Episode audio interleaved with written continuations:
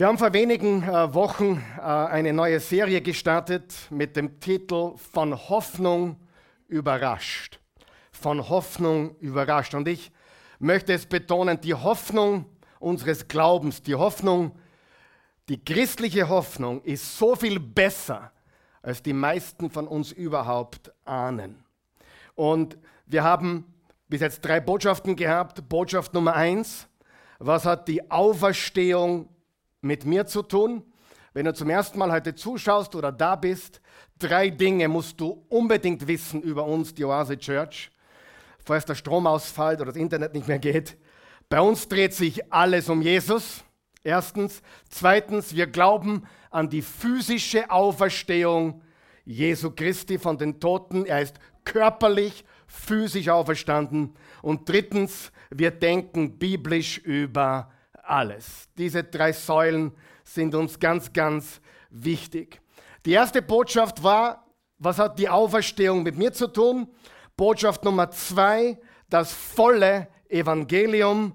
Und Botschaft Nummer drei, Hoffnung ohne Enttäuschung. Sie, wahre Hoffnung enttäuscht nicht. Wenn du eine Hoffnung hast, die dich enttäuscht hat oder glaubst, dass sie dich enttäuscht hat, dann hast du garantiert die falsche Hoffnung. Wer von euch weiß, die Welt will uns mit allen möglichen Dingen Hoffnung machen. Wir könnten auch sagen Fake Hope oder falsche Hoffnung. Die ganze Werbeindustrie ist aufgebaut auf falsche Hoffnung trink dieses Getränk, iss diesen Snack, schau dies oder jenes, du wirst topfit, alle werden dich mögen, du bist ein neuer Mensch. Falsche Hoffnung überall und wir haben wahre Hoffnung.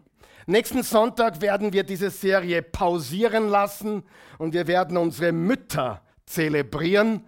Nächsten Sonntag ist Muttertag. Das soll ein Tag sein, wo jede Mutter ein Geschenk bekommt, jede Oma äh, jede Uroma, jede werdende Mutter, wir wollen die Mütter ehren, auch die Frauen wollen wir ehren nächste Woche und auch die werdenden Mütter sollen ermutigt und aufgebaut werden. Wer weiß, es ist wichtig, dass wir unsere Frauen ehren, dass wir sie ermutigen und dass wir Mütter unterstützen in dem, was sie tun. Muttersein ist nicht etwas, was man nebenher tut. Muttersein ist kein Nebenjob. Muttersein ist der Job. Und das ist ganz, ganz wichtig.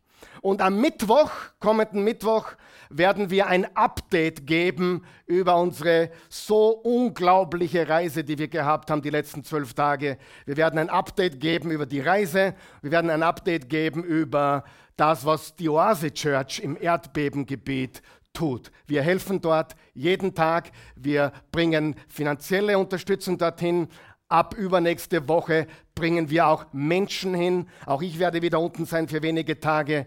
Aber ich gebe euch am kommenden Mittwoch im Rahmen des Bibelstudiums ein Update. Gott hat uns berufen, in dieser Welt einen Unterschied zu machen. Wir gehen davon aus, dass Gott einen Plan mit uns hat. Wir gehen nicht davon aus, dass die Welt so böse ist und alles ist so böse und wir können nicht warten, bis wir endlich weg sind. Leider haben diese Theologie viele Christen. Die, die, die, warten nur, bis es endlich vorbei ist und wir weg sind von diesem Sauhaufen. Nein, unsere Berufung ist hier und jetzt. Amen.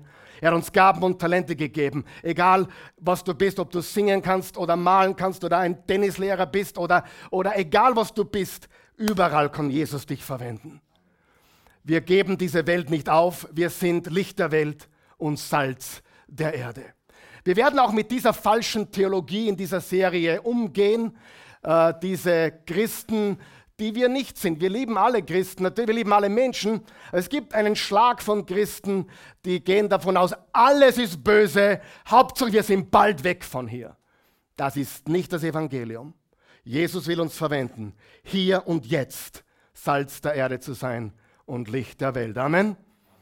Wir erwarten einen neuen Himmel und eine neue Erde. Wir erwarten, dass das Reich Gottes sich ausbreitet, denn Jesus hat beim ersten Kommen bereits gesagt, das Reich Gottes ist schon da. Dein Reich komme auf der Erde, so wie es im Himmel ist. Und weißt du, wir haben heute gesungen Wir haben heute schon gebetet. Ich möchte dir jetzt was zeigen, was dir die Augen öffnen wird. Gebet und Lobpreis ist die Gelegenheit, mit dem Himmel zu verschmelzen. Er wohnt im Lobe seines Volkes. Und von Anfang an war das Paradies ein Teil auf der Erde. Amen. Die Erde ist verschmolzen mit dem Himmel. Immer wenn du Gemeinschaft mit Jesus hast, verschmilzt der Himmel mit der Erde. Du wirst eins mit ihm, du bist in Gemeinschaft mit ihm. Lass uns aufhören mit dieser Escape-Mentality, mit dieser Fluchtmentalität. Alles ist böse, nur weg von hier. Wir sind da, um einen Unterschied zu machen. Amen. Und das ist das Reich Gottes. Egal, ob wir Unternehmer sind, egal, ob wir Prediger sind, die wenigsten von uns sollten Prediger sein, die meisten sollten da draußen das Evangelium leben. Amen. Jemand hat mir gefragt, du, ich möchte Pastor werden. habe ich gesagt, auwe. Soll ich Pastor werden? Nur wenn du es nicht verhindern kannst. Ehrlich, ich meine das von ganzem Herzen. Sonst bleib lieber Schullehrer, Kindergartentante, weil dort kannst du einen Unterschied machen. Nichts ist schlimmer, als Prediger oder Pastor zu sein, wenn man nicht berufen ist. Habe ich recht? Und jeder hat sie schon gehört oder gesehen. Ich hoffe, du zählst mich nicht dazu. Wir sprechen über unsere wahre Hoffnung. Das wahre, reale, volle Evangelium. Und ich werde langsam vorangehen. Wir haben keinen Stress. Ich werde bis zum Sommer hinein in dieser Serie bleiben. Das ist die wichtigste Serie, die wir hier gehalten haben hier. Wir tasten uns langsam aber sicher voran, bis unsere Hoffnung immer klarer wird. Was unsere Hoffnung wirklich ist. Machen wir eine kurze Wiederholung, was wir bis jetzt gesagt haben. Wir haben gesagt, die Auferstehung Jesu Christi ist der Dreh- und Angelpunkt des christlichen Glaubens. Die Auferstehung ist der Dreh- und Angelpunkt unseres Glaubens, des Christentums und das Fundament unserer Hoffnung. Keiner der Augenzeugen, keiner hat eine Auferstehung erwartet. Die haben erwartet, dass Tote das tun, was Tote immer tun, nämlich tot sein, tot bleiben. Warum sind beim, beim Kreuz nur Frauen gewesen? Warum? Oder fast nur Frauen? Weil die Jünger davon ausgegangen sind, dass sie die Nächsten auf der Liste sind. Dass Jesus der Erste war und die Jünger sind als nächstes dran. Drum war nur Johannes dort mit drei Marias und einer Salome und die anderen waren irgendwo versteckt, weil sie glaubten, we are next. Sie haben nicht, nicht erwartet, dass er auferstehen würde. Und wenn wir uns die heutige Welt anschauen, ist es wichtig zu verstehen, es gibt viele religiöse Menschen. Du kennst sie sicher. Und es gibt aber nicht so viele mit echtem Glauben, richtig? Religiöse Menschen gibt es viele, aber Menschen mit echtem Glauben sind eher selten. Aber weißt du, was das häufigste ist, was wir auf der Welt haben? Aberglaube. Egal in welche Gesellschaft du gehst, es es Indien oder in den Balkan, egal wo du hingehst, du findest Aberglauben. Und du siehst das mit den Sternzeichen und Astrologie. Und Menschen, die behaupten, Atheisten zu sein, sagen Sachen wie, es gibt keinen Zufall oder ja, es muss einen Grund dafür geben. Wenn du Atheist bist, gibt es keinen Grund. Wenn du Atheist bist, gibt es keinen Grund hinter irgendetwas. Menschen sind abergläubig. Die meisten Menschen sind abergläubig. Und der Allmächtige hat etwas getan in dieser Welt, für die ganze Welt durch die Auferstehung Jesu Christi. Jede Predigt der ersten Christen redete über die Auferstehung. In der Apostelgeschichte 13, da ist äh, Paulus in Antiochia Pisidien und da ist die ganze Predigt abgedruckt im ganzen Kapitel 13. Und es geht um die Kreuzigung, die Grablegung und die Auferstehung. Und dann, je weiter die Reisen gehen, steht immer nur, und sie predigten dort das Evangelium. Und es wird nicht wiederholt, was er gepredigt hat, aber wir können davon ausgehen, dass es das erste Mal aufgeschrieben wurde und dass er das, was in Kapitel 13 geschrieben steht, immer und überall gepredigt hat. Egal, ob er nach Philippi kam oder nach Thessalonich oder nach Athen. Er predigte die Auferstehung Jesu Christi. Das ist der Dreh- und Angelpunkt unseres Glaubens. Er hat keine neue Idee gepredigt, er hat keine Bergpredigt gepredigt, er hat keine Idee, kein Prinzip gepredigt, sondern eine Person, die tot war und auferstanden ist. Und das ist die Botschaft, die wir jeden Sonntag hier haben. Warum feiern wir überhaupt am ersten Tag der Woche? Weil das ist der Tag, an dem der Herr auferstanden ist. Daran ändert auch nichts daran, dass dann später ein gewisser Kaiser ihn zum Sonntag erklärt hat. Hat nichts damit uns zu tun. Er war vorher schon der erste Tag und er ist auferstanden an diesem Tag. Jesus ist die Erklärung dafür, wie Gott ist. Wer mich gesehen hat, hat den Vater gesehen. Christus ist für unsere Sünden gestorben. Gott hat deine Vergebung und meine Vergebung im Voraus angekündigt. Die gute Nachricht ist Vergebung. Das Evangelium ist Vergebung. Das Evangelium ist Rechtfertigung. Das Evangelium bedeutet keine Verdammnis. Alles, was ein Mensch tun muss, ist versprechen, nicht mehr zu sündigen. Ah, ah den Eindruck kriegst du manchmal bei manchen Leuten. Das Einzige, was ein Mensch tun muss, ist, diese Botschaft anzunehmen. Ich habe schon viele Deals mit Gott gemacht. Wenn du das, das machst als junger Christ, dann mache ich das nie wieder. Er hat es eh gemacht und ich habe es doch wieder gemacht. Ja, wir müssen verstehen, er ist ein guter Gott. Christus besiegte die Sünde und zerstörte den Tod. Und hier ist der Überblick über die Bibel. Damit haben wir letztes Mal, äh, das haben wir aufgearbeitet und das setzen wir heute fort. Der Überblick über die ganze Bibel. Die Bibel hat wie viele Kapitel? 1189. Die ersten zwei Kapitel sprechen vom Paradies, vom Garten Eden. Und die letzten zwei Kapitel sprechen von einem neuen Himmel und einer neuen Erde.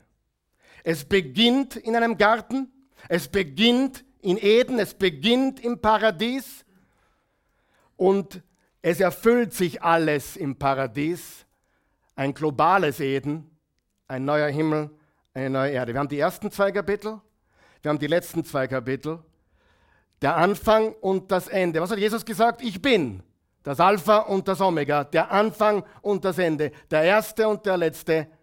Er ist beides. Und wie es begonnen hat, so wird es enden. Und die 1185 Kapitel dazwischen, außerhalb des Gartens, da befinden wir uns jetzt. Und wir haben eine ganz große Gelegenheit, dass Menschen unsere Hoffnung sehen. Sieh, das Zeugnis ist nicht, dass Gott dich geheilt hat. Das Zeugnis ist nicht, dass du eine wunderbare Ehe hast. Ich kann zum Beispiel nicht angeben, dass ich so eine wunderbare Ehe habe. Da müssen wir schon die Christi ins Boot holen, die ist eigentlich verantwortlich dafür. Die hat so viel beigetragen. Ich kann nur Danke sagen. Ich kann nur sagen, Gott, du bist gut. Weißt du, wie Menschen deine Hoffnung sehen? Wie du lebst, wenn du eine Krise hast. Wie du lebst, wenn du ein Kind verlierst. Wie du lebst, wenn deine Ehe auseinanderbricht. Wie du lebst in den dunklen Tälern, Tälern sagt alles über deinen Glauben. Amen. Dein Glaube spricht in der Dunkelheit. Dein Glaube ist überzeugend, wenn Menschen deine Hoffnung sehen, wo du weißt, eigentlich hast du keine Hoffnung. Und wir müssen das verstehen, es ist so, so wichtig. Also Zusammenfassung der Bibel, die ersten zwei Kapitel, Garten von Eden. Die letzten zwei Kapitel, Garten von Eden, nur global. Neuer Himmel, neuer Erde. Dazwischen, außerhalb des Gartens, und das sind wir jetzt. Und da dürfen wir mit Hoffnung leben. Wir wollen Menschen das echte normale Christsein zeigen und vom echten Evangelium reden. Lesen wir jetzt ein paar Verse und dann kommentieren wir einiges dazu. 1. Korinther 13, da steht, Paulus schreibt im großen Kapitel der Liebe, nun aber bleiben, was bleibt, lieber Paulus? Glaube, Hoffnung, Liebe, diese drei. Die größte unter ihnen aber ist die Liebe. Was sind die drei Dinge?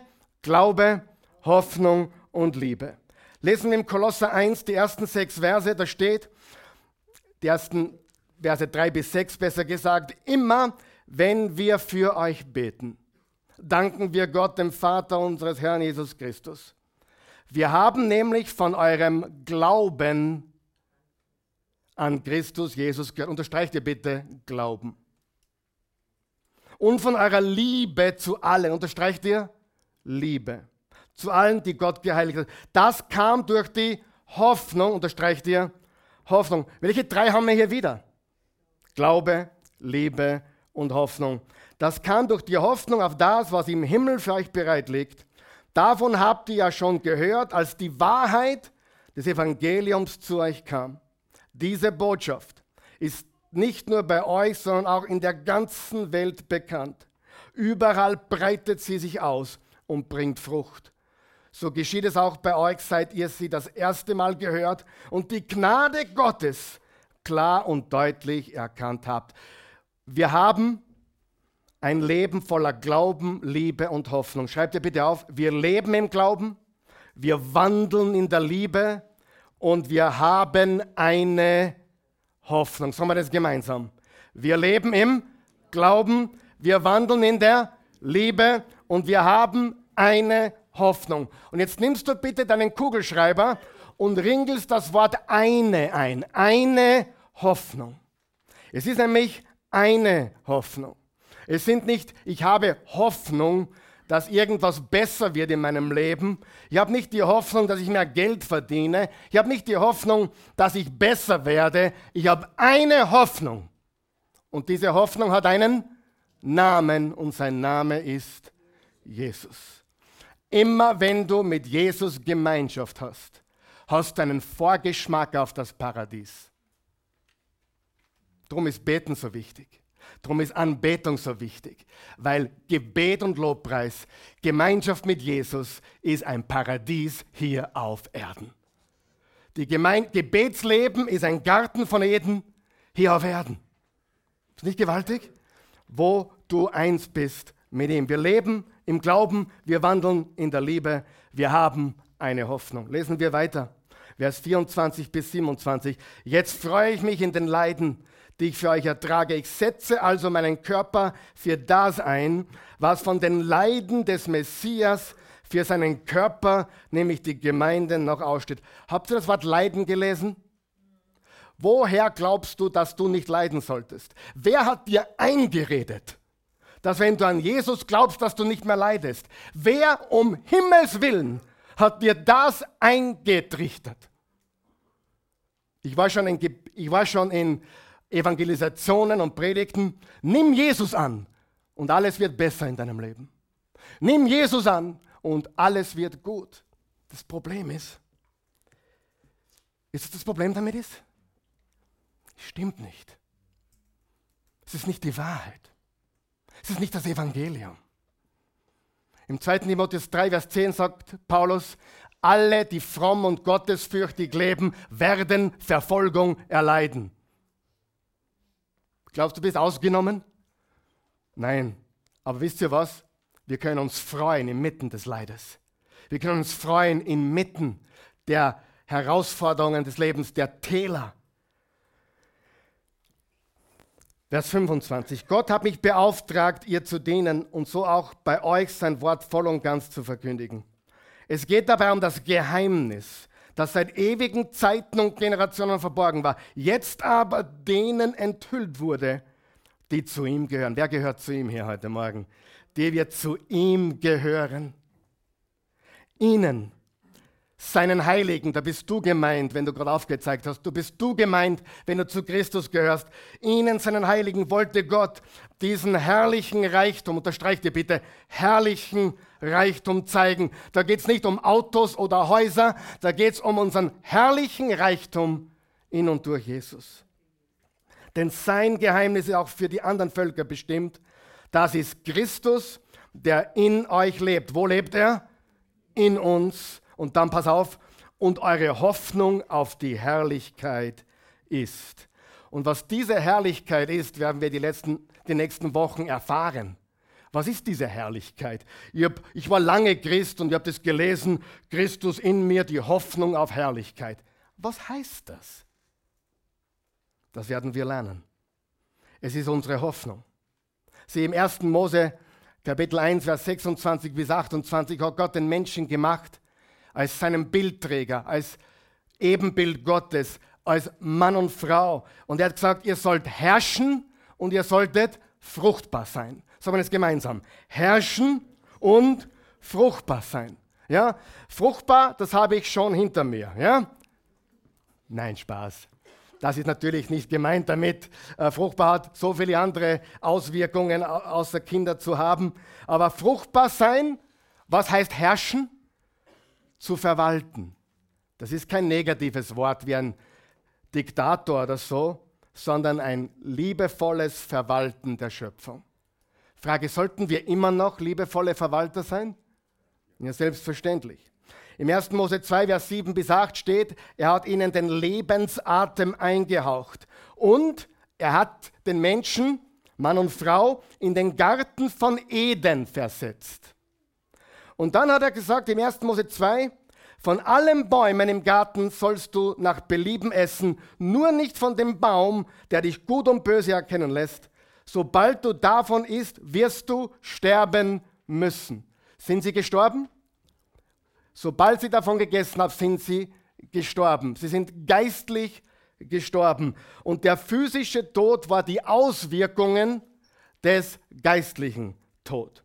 Im Epheser 2 steht, ihr wart tot in euren Sünden. Im 1. Mose 3, Vers 7 steht, sie erkannten, dass sie nackt waren und sie machten sich Lendenschürze aus Feigenblätter.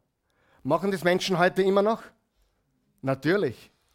Sie bedecken sich mit dem oder den, sie kaschieren dies oder jenes, sie tragen diese oder jene Maske und die Wurzel ist die Sünde. Scham und Schande kam über die Menschen.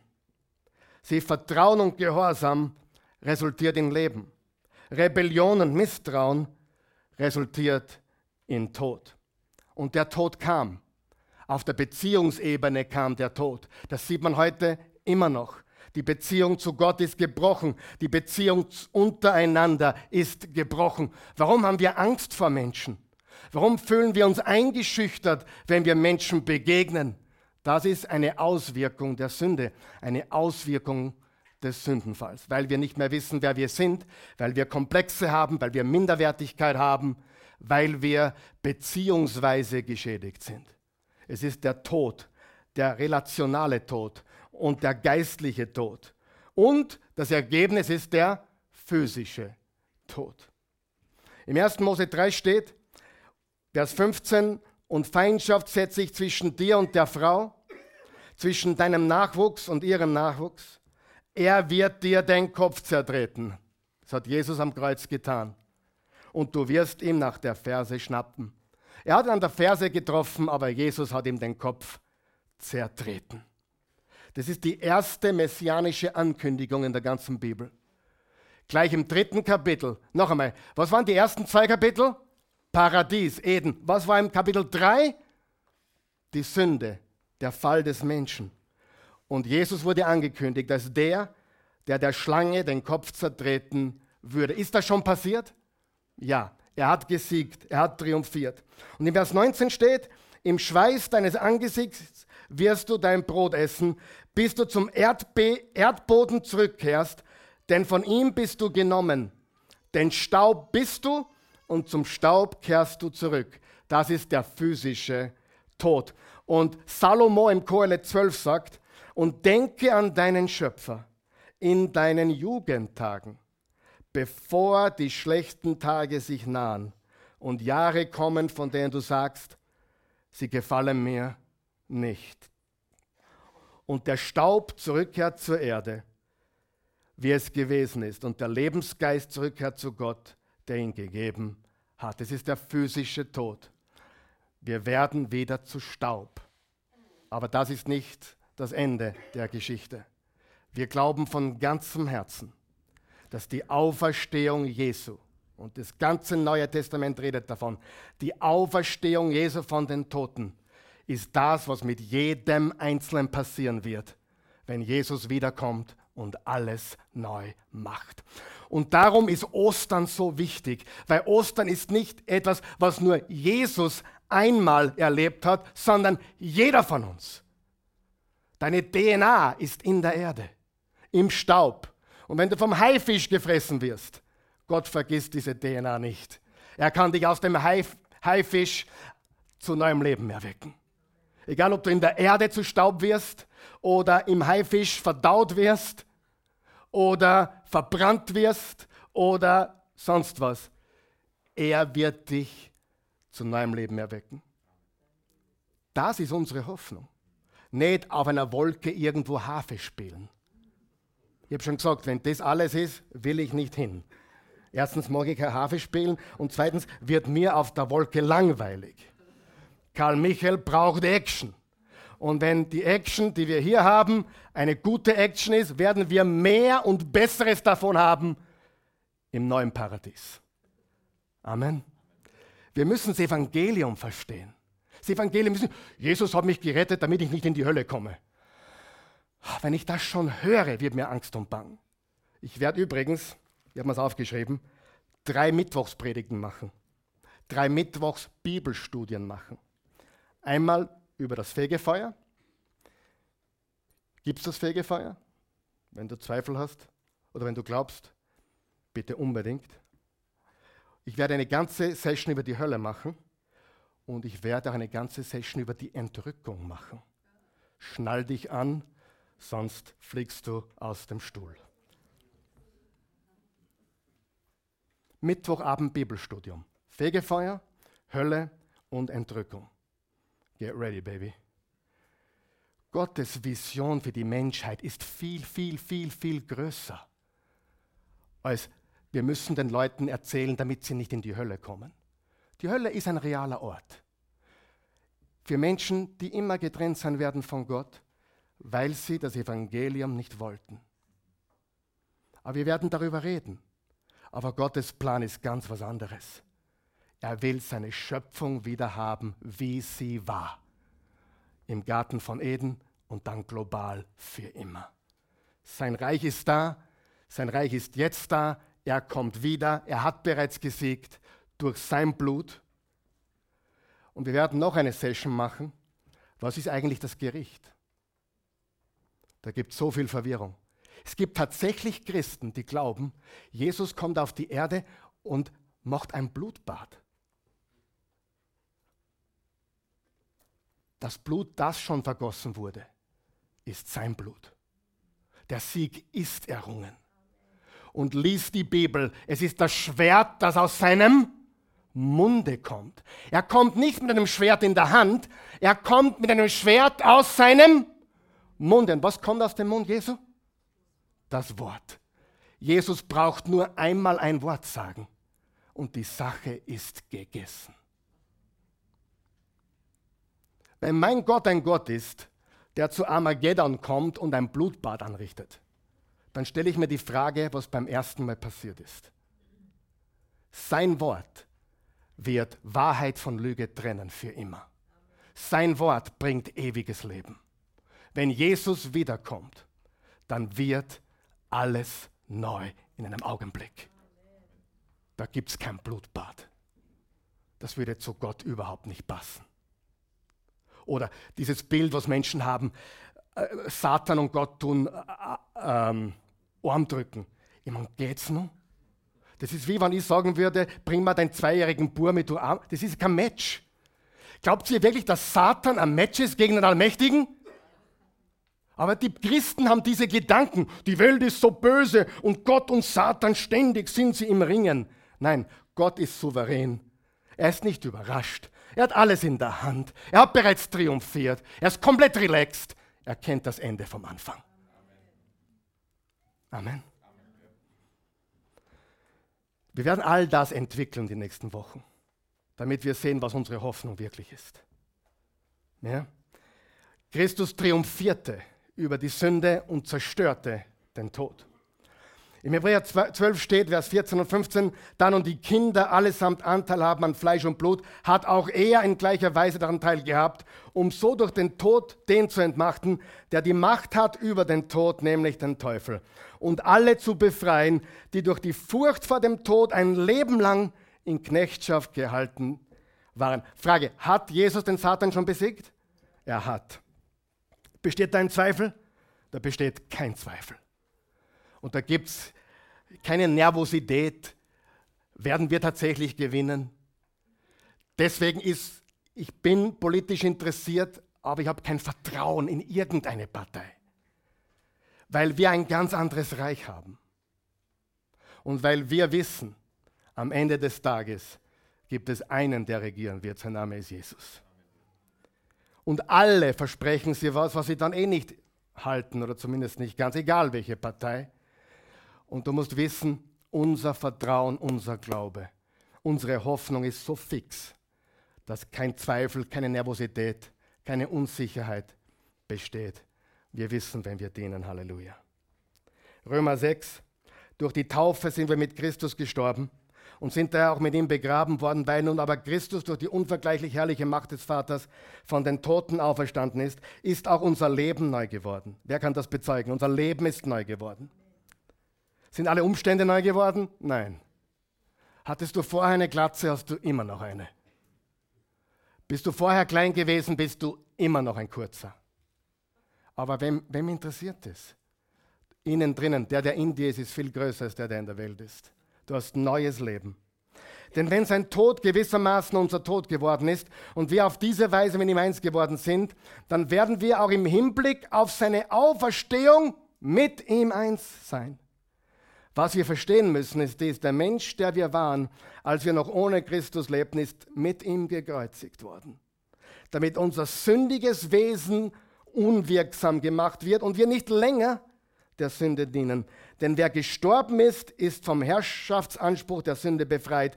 Und da wir mit Christus gestorben sind, vertrauen wir darauf, dass wir auch mit ihm leben werden. Wir wissen ja, dass Christus, noch, nachdem er von den Toten auferstanden ist, nicht mehr sterben wird. Der Tod hat keine Macht mehr über ihn, denn sein Sterben war ein Sterben für die Sünde, ein Opfer, das einmal geschehen ist und für immer gilt. Freunde, das, was Jesus beim ersten Kommen getan hat, gilt für immer. Da kann die Welt und der Zustand der Welt jetzt nichts davon wegnehmen. Es ist für immer. Ja? Und wir nehmen uns oft viel zu wichtig. Gerade mit politischen Themen und gerade mit, ich bin sehr interessiert mittlerweile, muss ich ganz ehrlich sagen, und ich liebe die Themen. Also, ich liebe die Themen auch nicht. Aber ich liebe darüber nachzudenken und zu, zu philosophieren und zu reden und habe interessante Gespräche. Und wir sollten engagiert sein. Amen. Auch in der Politik. Aber das, was er beim ersten Mal getan hat, gilt für immer. Im Johannes 5 steht, Amen, Amen, ich sage euch. Wer mein Wort hört und dem glaubt, der mich gesandt hat, hat ewiges Leben und kommt nicht ins Gericht, sondern ist hinübergegangen aus dem Tod ins Leben. Amen, Amen, ich sage euch, die Stunde kommt, und sie ist jetzt da, in der die Toten die Stimme des Sohnes Gottes hören werden und leben werden, die hören. Johannes 17, Vers 1 bis 3. Nachdem Jesus das gesagt hatte, blickte er zum Himmel und betete, Vater, die Stunde ist gekommen. Offenbare die Herrlichkeit deines Sohnes, damit auch der Sohn deine Herrlichkeit offenbar machen kann. Du hast ihm die Macht über alle Menschen anvertraut, damit er denen, die du ihm gegeben hast, ewiges Leben schenkt. Das ewige Leben besteht ja in der Gemeinschaft mit dir, dem einzig wahren Gott und mit dem, den du gesandt hast. Kolosser 1, Vers 13 bis 14.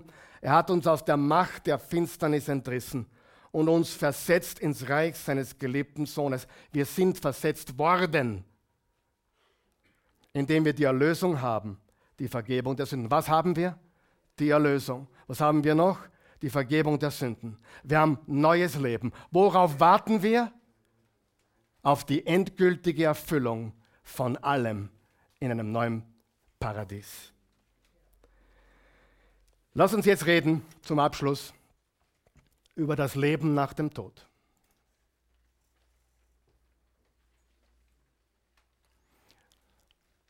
Ist euch bewusst, dass viele Christen keine klare Antwort haben, wenn du sie fragst, wo kommst du hin, wenn du stirbst?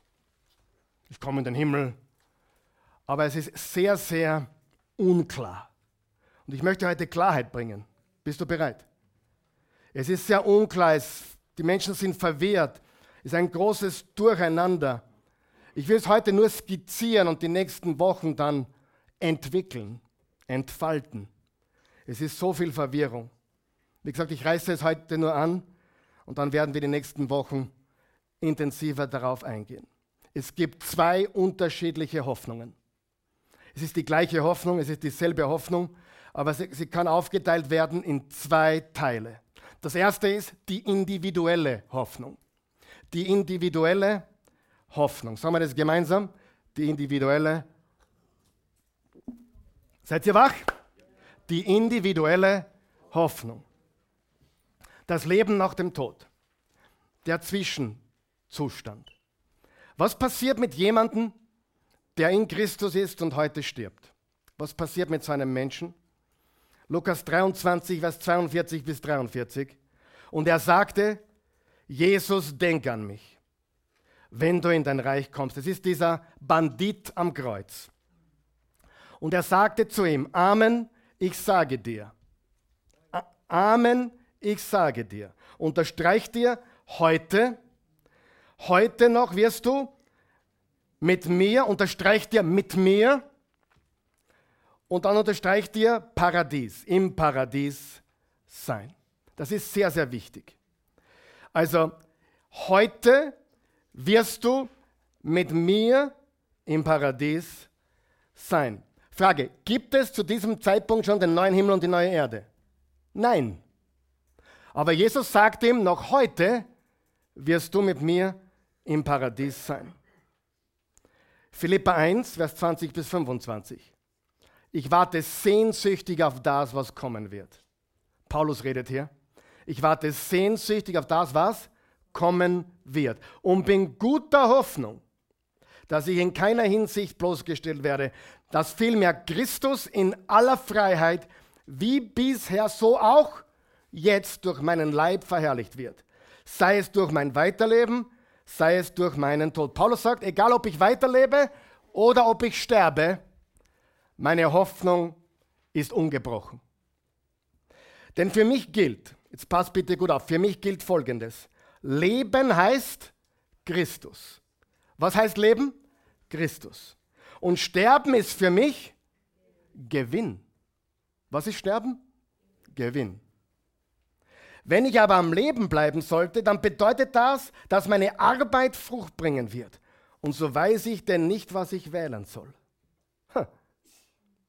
Ich würde gerne schon bei Jesus sein, aber ihr braucht mich auch noch.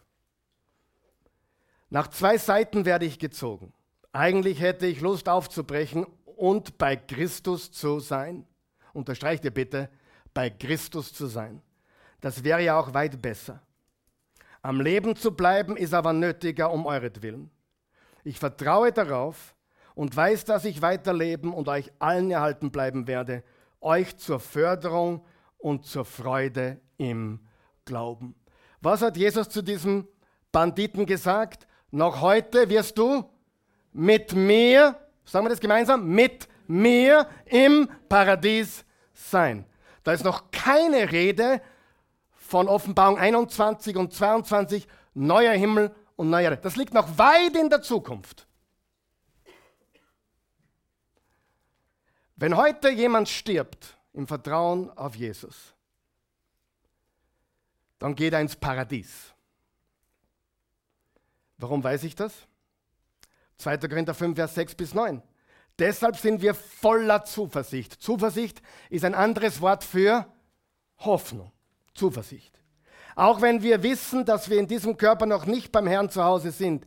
Wir leben ja im Glauben und nicht im Schauen aber wir rechnen fest damit und ziehen es vor, fern von diesem Leib, fern von diesem Leib, ganz beim Herrn zu Hause zu sein. Deshalb ist es eine Ehre für uns, ihm zu gefallen. Ganz gleich, ob wir noch in der Fremde, also im Leib, oder schon bei ihm zu Hause sind. Also entweder wir sind im Leib oder wir sind bei ihm zu Hause. Und er, noch einmal, ganz wichtig, noch heute wirst du mit mir im Paradies sein. Das ist ganz wichtig. Heute, das heißt in dem Moment, wo du diesen Körper verlässt, wachst du auf in der Gegenwart Jesu. Aber das ist noch nicht das Endziel. Das Endziel ist, wenn Jesus wiederkommt, macht er alles neu und das ist dann ein neuer Himmel und eine neue Erde. Wenn heute Christen reden, er ist gestorben und er ist in den Himmel gegangen, meinen sie eigentlich, der Mensch ist bei Jesus im Paradies. Das ist, was sie wirklich meinen. Weil auf den neuen Himmel und die neue Erde warten wir noch. Macht es Sinn? Ganz wichtig. Ich will das nur anhand der Bibel erklären. Ich erkläre es folgendermaßen, damit jeder versteht. Wir sind geschaffen worden im Bilde Gottes. Die Sünde brachte den Tod über den Menschen und über die Schöpfung. Wenn jetzt jemand sich für Jesus entscheidet, für Gott durch Jesus, dann hat er was? Ewiges Leben. Wenn sich jemand gegen Jesus entscheidet, ist er lebendig tot. Wir könnten sagen, er existiert, aber er lebt nicht wirklich. Lebendig tot. Lebendig tot. Und dann kommt der physische Tod. Und das klassisch christliche, was halt viele glauben, ist, die einen kommen in den Himmel und die anderen kommen in die Hölle. Die Bibel lehrt, dass wir nach dem physischen Tod entweder ins Paradies kommen oder im Grab bleiben bis zur Auferstehung. Und bei Jesu Wiederkunft gibt es die Auferstehung und die ewige Trennung von Gott. Das ist, was die Bibel lehrt. Mit anderen Worten, das Paradies ist ein Zwischenort, ein Zwischenzustand. Es ist nicht das Endziel. Das Endziel ist neuer Himmel, neue Erde, wo Himmel und Erde wieder zusammenkommen wie am Anfang. Frage, war Eden, Garten Eden auf der Erde? Ist Gott da auf und ab marschiert, wie er wollte? Natürlich. Auch Jesus ist auf und ab marschiert, wie er wollte. Er steht im, im Johannes 1, er ist die Himmelsleiter. Und da gehen die Engel auf und ab. Liebe Freunde, es war nie Gottes Plan, Himmel und Erde zu trennen. Es war immer Gottes Plan, dass der Himmel die Erde berührt, wie im Garten von Eden. Wir, wir sind ein Stück Himmel auf Erden, weißt du das? Wir sind das Reich Gottes, wir sind Dealer der Hoffnung, wir sind ein Hoffnungsort. Amen.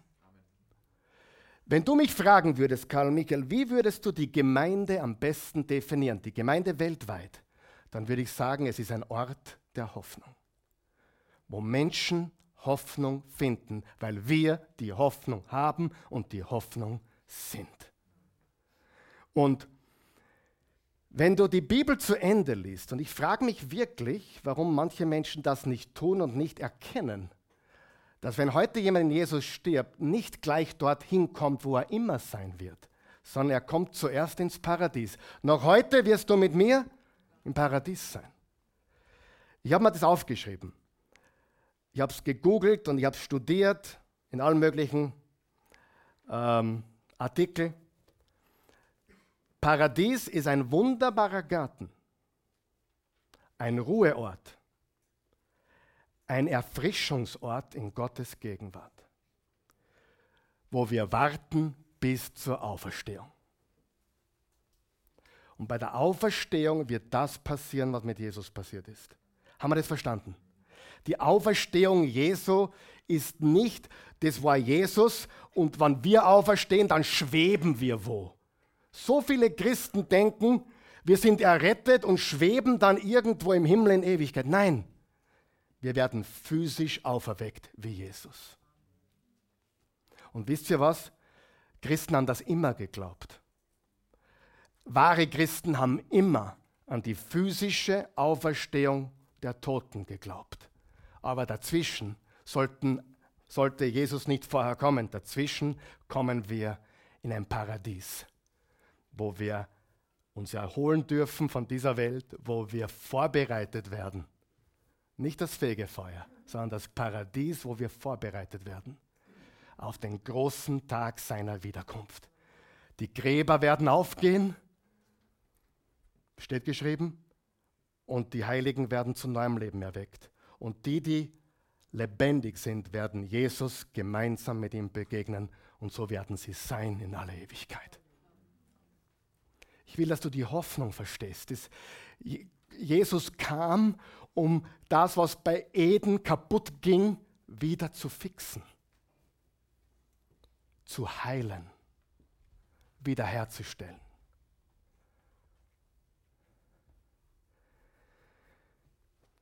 Nicht nur wird unser Leib auferstehen, sondern auch die Schöpfung wird auferstehen. Lies einmal Römerbrief Kapitel 8. Die Schöpfung seufzt, seufzt und sehnt sich nach dem Offenbarwerden der Söhne und Töchter Gottes und auf die neue Schöpfung. Dieser Planet seufzt. Habt ihr schon gemerkt? Erdbeben, Tsunamis, Winde, kaputte Ehen, Stürme, Scheidungen, Krisen, Kaputtheit, Sünde, Dummheit. Wer wünscht dass alles vorbei ist? Aber was macht das Paradies wirklich zum Paradies? Und jetzt möchte ich die richtige Antwort. Was macht das Paradies wirklich zum Paradies? Was hat er gesagt? Heute Paradies mit mir. Drum, darf ich euch alle ein bisschen relaxen gerade? Es ist völlig wurscht. Das Wichtigste ist, dass Jesus dort ist, oder? Ob das jetzt Paradies heißt oder Himmel oder Zwischenort oder wenn Jesus dort ist und ich mit ihm, alles gut. Amen. Ich sage, meine Menschen fragen mich immer wieder, wo gefällt es dir am besten auf der Welt? Dort, wo die meinen sind. Egal ob das Land, keine Ahnung, ich will jetzt nicht irgendwie da Länder erwähnen, damit niemand sagen kann, ich sei irgendwas. Aber egal wo, egal in welchem dritten, vierten Weltland, wenn, die meinen dort sind, ist es für mich Paradies. Drum, lass uns nicht stecken bleiben mit irgendwelchen Details, die werden wir auspacken noch. Aber das Wichtigste am Paradies, Jesus ist da. Ich kann es nicht erwarten, hat Paulus gesagt, diesen Körper zu verlassen, um bei Christus zu sein. Heute noch wirst du mit mir im Paradies sein. Den Körper zu verlassen bedeutet daheim zu sein bei unserem Herrn. Aber nochmal, es ist eine Zwischenstation. Das Endziel ist, dass du am neuen Himmel und der neuen Erde, das sind nicht zwei Dinge, das wird vereint in eins. Dass du dort, vereint in eins, ja. Eden, kannst du dich erinnern, wo war Eden? Ein Stück Himmel auf der Erde. Was war der Auftrag der ersten Menschen? Die ganze Welt so zu machen wie Eden. Nur dann kam was dazwischen. Hat Gott das aufgegeben? Nein. Hat Gott einen Plan B? Er wird diese Welt richten. Aber das bedeutet möglicherweise was anderes, als du glaubst. Denn er ist interessiert die Erde und den Himmel zu vereinen und alles zu heilen. Wer, wer ist froh, dass manche Christen nicht Gott sind? Ich weiß eines, wenn, wenn, wenn einige von euch Gott wären, wäre ich nicht mehr da. Da bin ich mir hundertprozentig sicher. Aber weißt du was, Gott hat Humor, Gott ist geduldig und wenn die Geduld aufhört, beginnt der Langmut Gott ist die Liebe. Amen. Die individuelle Hoffnung ist, dass wir, wenn wir hier diesen Körper verlassen, wo sind? Bei Jesus. Und ich habe jetzt die Zeit nicht mehr dazu, aber ist eh ganz klar, die ultimative Hoffnung, ich habe es jetzt eh so oft schon angeschnitten. Wir lesen einen Vers dazu. Die ultimative Hoffnung, Jesaja 65, Vers 17. Denn seht, ich schaffe einen neuen Himmel und eine neue Erde. Und dessen, was früher war, wird nicht mehr gedacht werden und man wird es nicht mehr bedenken. Das ist eine Prophetie auf Offenbarung 21 und 22. Der, das Neumachen von Himmel und Erde war und ist immer der Plan Gottes gewesen. Jesus ist unser Erlöser, nicht nur persönlich, sondern der ganzen Welt. Verstehen wir, was ich sage? Also, wir sterben mit Jesus, wir kommen ins Paradies. Dort werden wir erfrischt und erquickt und erholt von diesem ganzen Stress. Und wir warten sehnsüchtig, bis Jesus wiederkommt. Dann gehen die Gräber auf und die Haifischmunde gehen auf, die, die gegessen worden sind. Egal, was mit deinem Körper passiert ist. Gott hat deine DNA gespeichert in aller Ewigkeit. Und die gibt es nur einmal. Und die kann er jederzeit wieder aufrufen. Egal, ob du im, im Ozean zergangen bist oder unter der Erde zu Staub geworden bist. Dein Body wird neu. Und das Muster dafür ist Jesus. Er war sichtbar, er war greifbar und dann wieder doch nicht. Dann ist er durch eine Mauer gegangen. Interessant, oder? Aber er war greifbar, nicht irgendwie mysteriös, schwebend irgendwo. Du wirst nicht schweben, du wirst leben wie nie zuvor. Das ist das Evangelium. Ich kann nicht fertig machen, das ist zu lange. Ihr müsst wiederkommen, tut mir leid. Aber die individuelle Hoffnung, ich werde bei Jesus sein. Die ultimative Hoffnung, er macht alles neu. Verstanden? Halleluja. Stimme auf, bin fertig.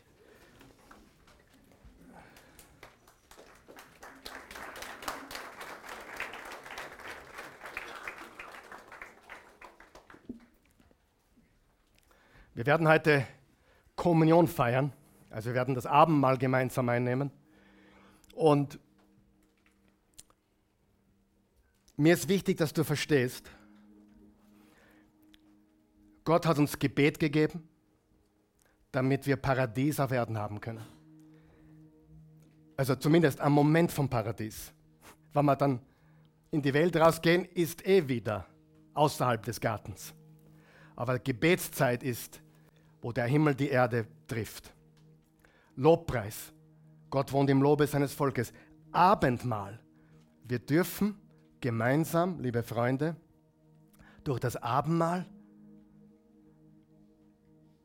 mit Jesus heute vereint werden und wir werden eins mit ihm, wir sind eins mit ihm und wir dürfen ein Stück Himmel auf Erden erleben. Darf ich fragen, wer hat schon mal ein Stück Himmel auf Erden geschmeckt. In deinem Gebetskämmerchen, in deinem Lobsingen, wo dich niemand hört, weil so, Gott sei Dank, weil es so schier ist. Aber du musst eines wissen, Gott hat einen himmlischen Filter. Wenn das oben ankommt, singst du besser wie Robbie Williams. Da gibt es das, du singst. Ich kann nicht singen, doch, sing. Oben kommt es an. Besser wie die Engel singen. Er wohnt im Lobe unser, er, er wohnt im Lobe seines Volkes. Abendmahl, Kommunion, Gebet, Lobpreis, Gottesdienst. Alles sind Dinge, wo der Himmel zu uns auf die Erde kommt. Und diese Augenblicke, die wir erleben dürfen mit Jesus, wird in Ewigkeit für immer nonstop sein. Wir werden leben wie nie zuvor. Lass uns beten. Vater im Himmel, wir sind so dankbar für dein wunderbares Evangelium. Gott sei Dank hast du uns nicht aufgegeben, Gott sei Dank hast du auch unsere Welt nicht aufgegeben. Du kommst wieder, du machst alles neu, du bist der Heiler, du heilst diese Schöpfung, du heilst unsere kaputten Leiber, du, du lässt uns an der Auferstehung teilhaben. Das ist unsere Hoffnung in alle Ewigkeit. Wir haben nichts zu fürchten, wir haben keine Angst mehr. Der Tod ist besiegt. Wenn du hier bist heute Morgen oder uns zusiehst jetzt,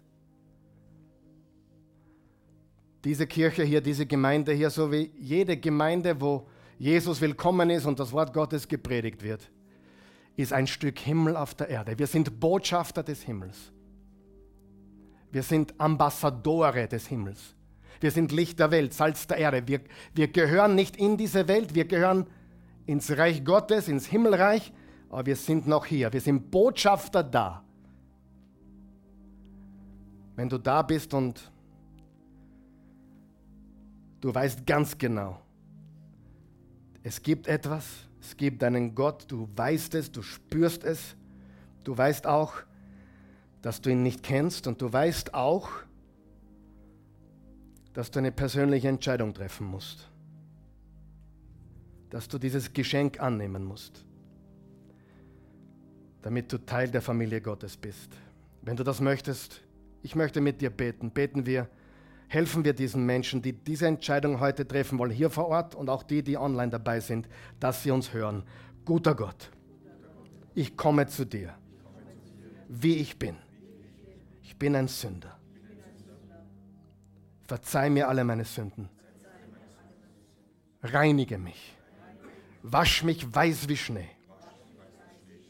Erlöse mich. Nicht nur von meinen Sünden, sondern auch von der Kraft der Sünde. Du hast die Sünde besiegt. Sie hat keinen Stachel mehr. Du hast den Tod zerstört. Mein physischer Tod bedeutet, dass ich durch meinen Glauben an dich sofort mit dir im Paradiese bin. Und dort darf ich warten. Dort darf ich erquickt werden, erfrischt werden, in deiner Gegenwart, ohne Einschränkung, bis du wiederkommst. Und dann werden die Toten auferstehen. Und die, die noch am Leben sind, werden verwandelt. In einem Augenblick. Und so werden Tote und Lebende für immer mit dir sein. Jesus, ich vertraue dir. Du bist der einzige Weg in die Gegenwart Gottes. Ich folge dir. Du bist für meine Sünden gestorben und du bist auferstanden. Lebe jetzt in mir.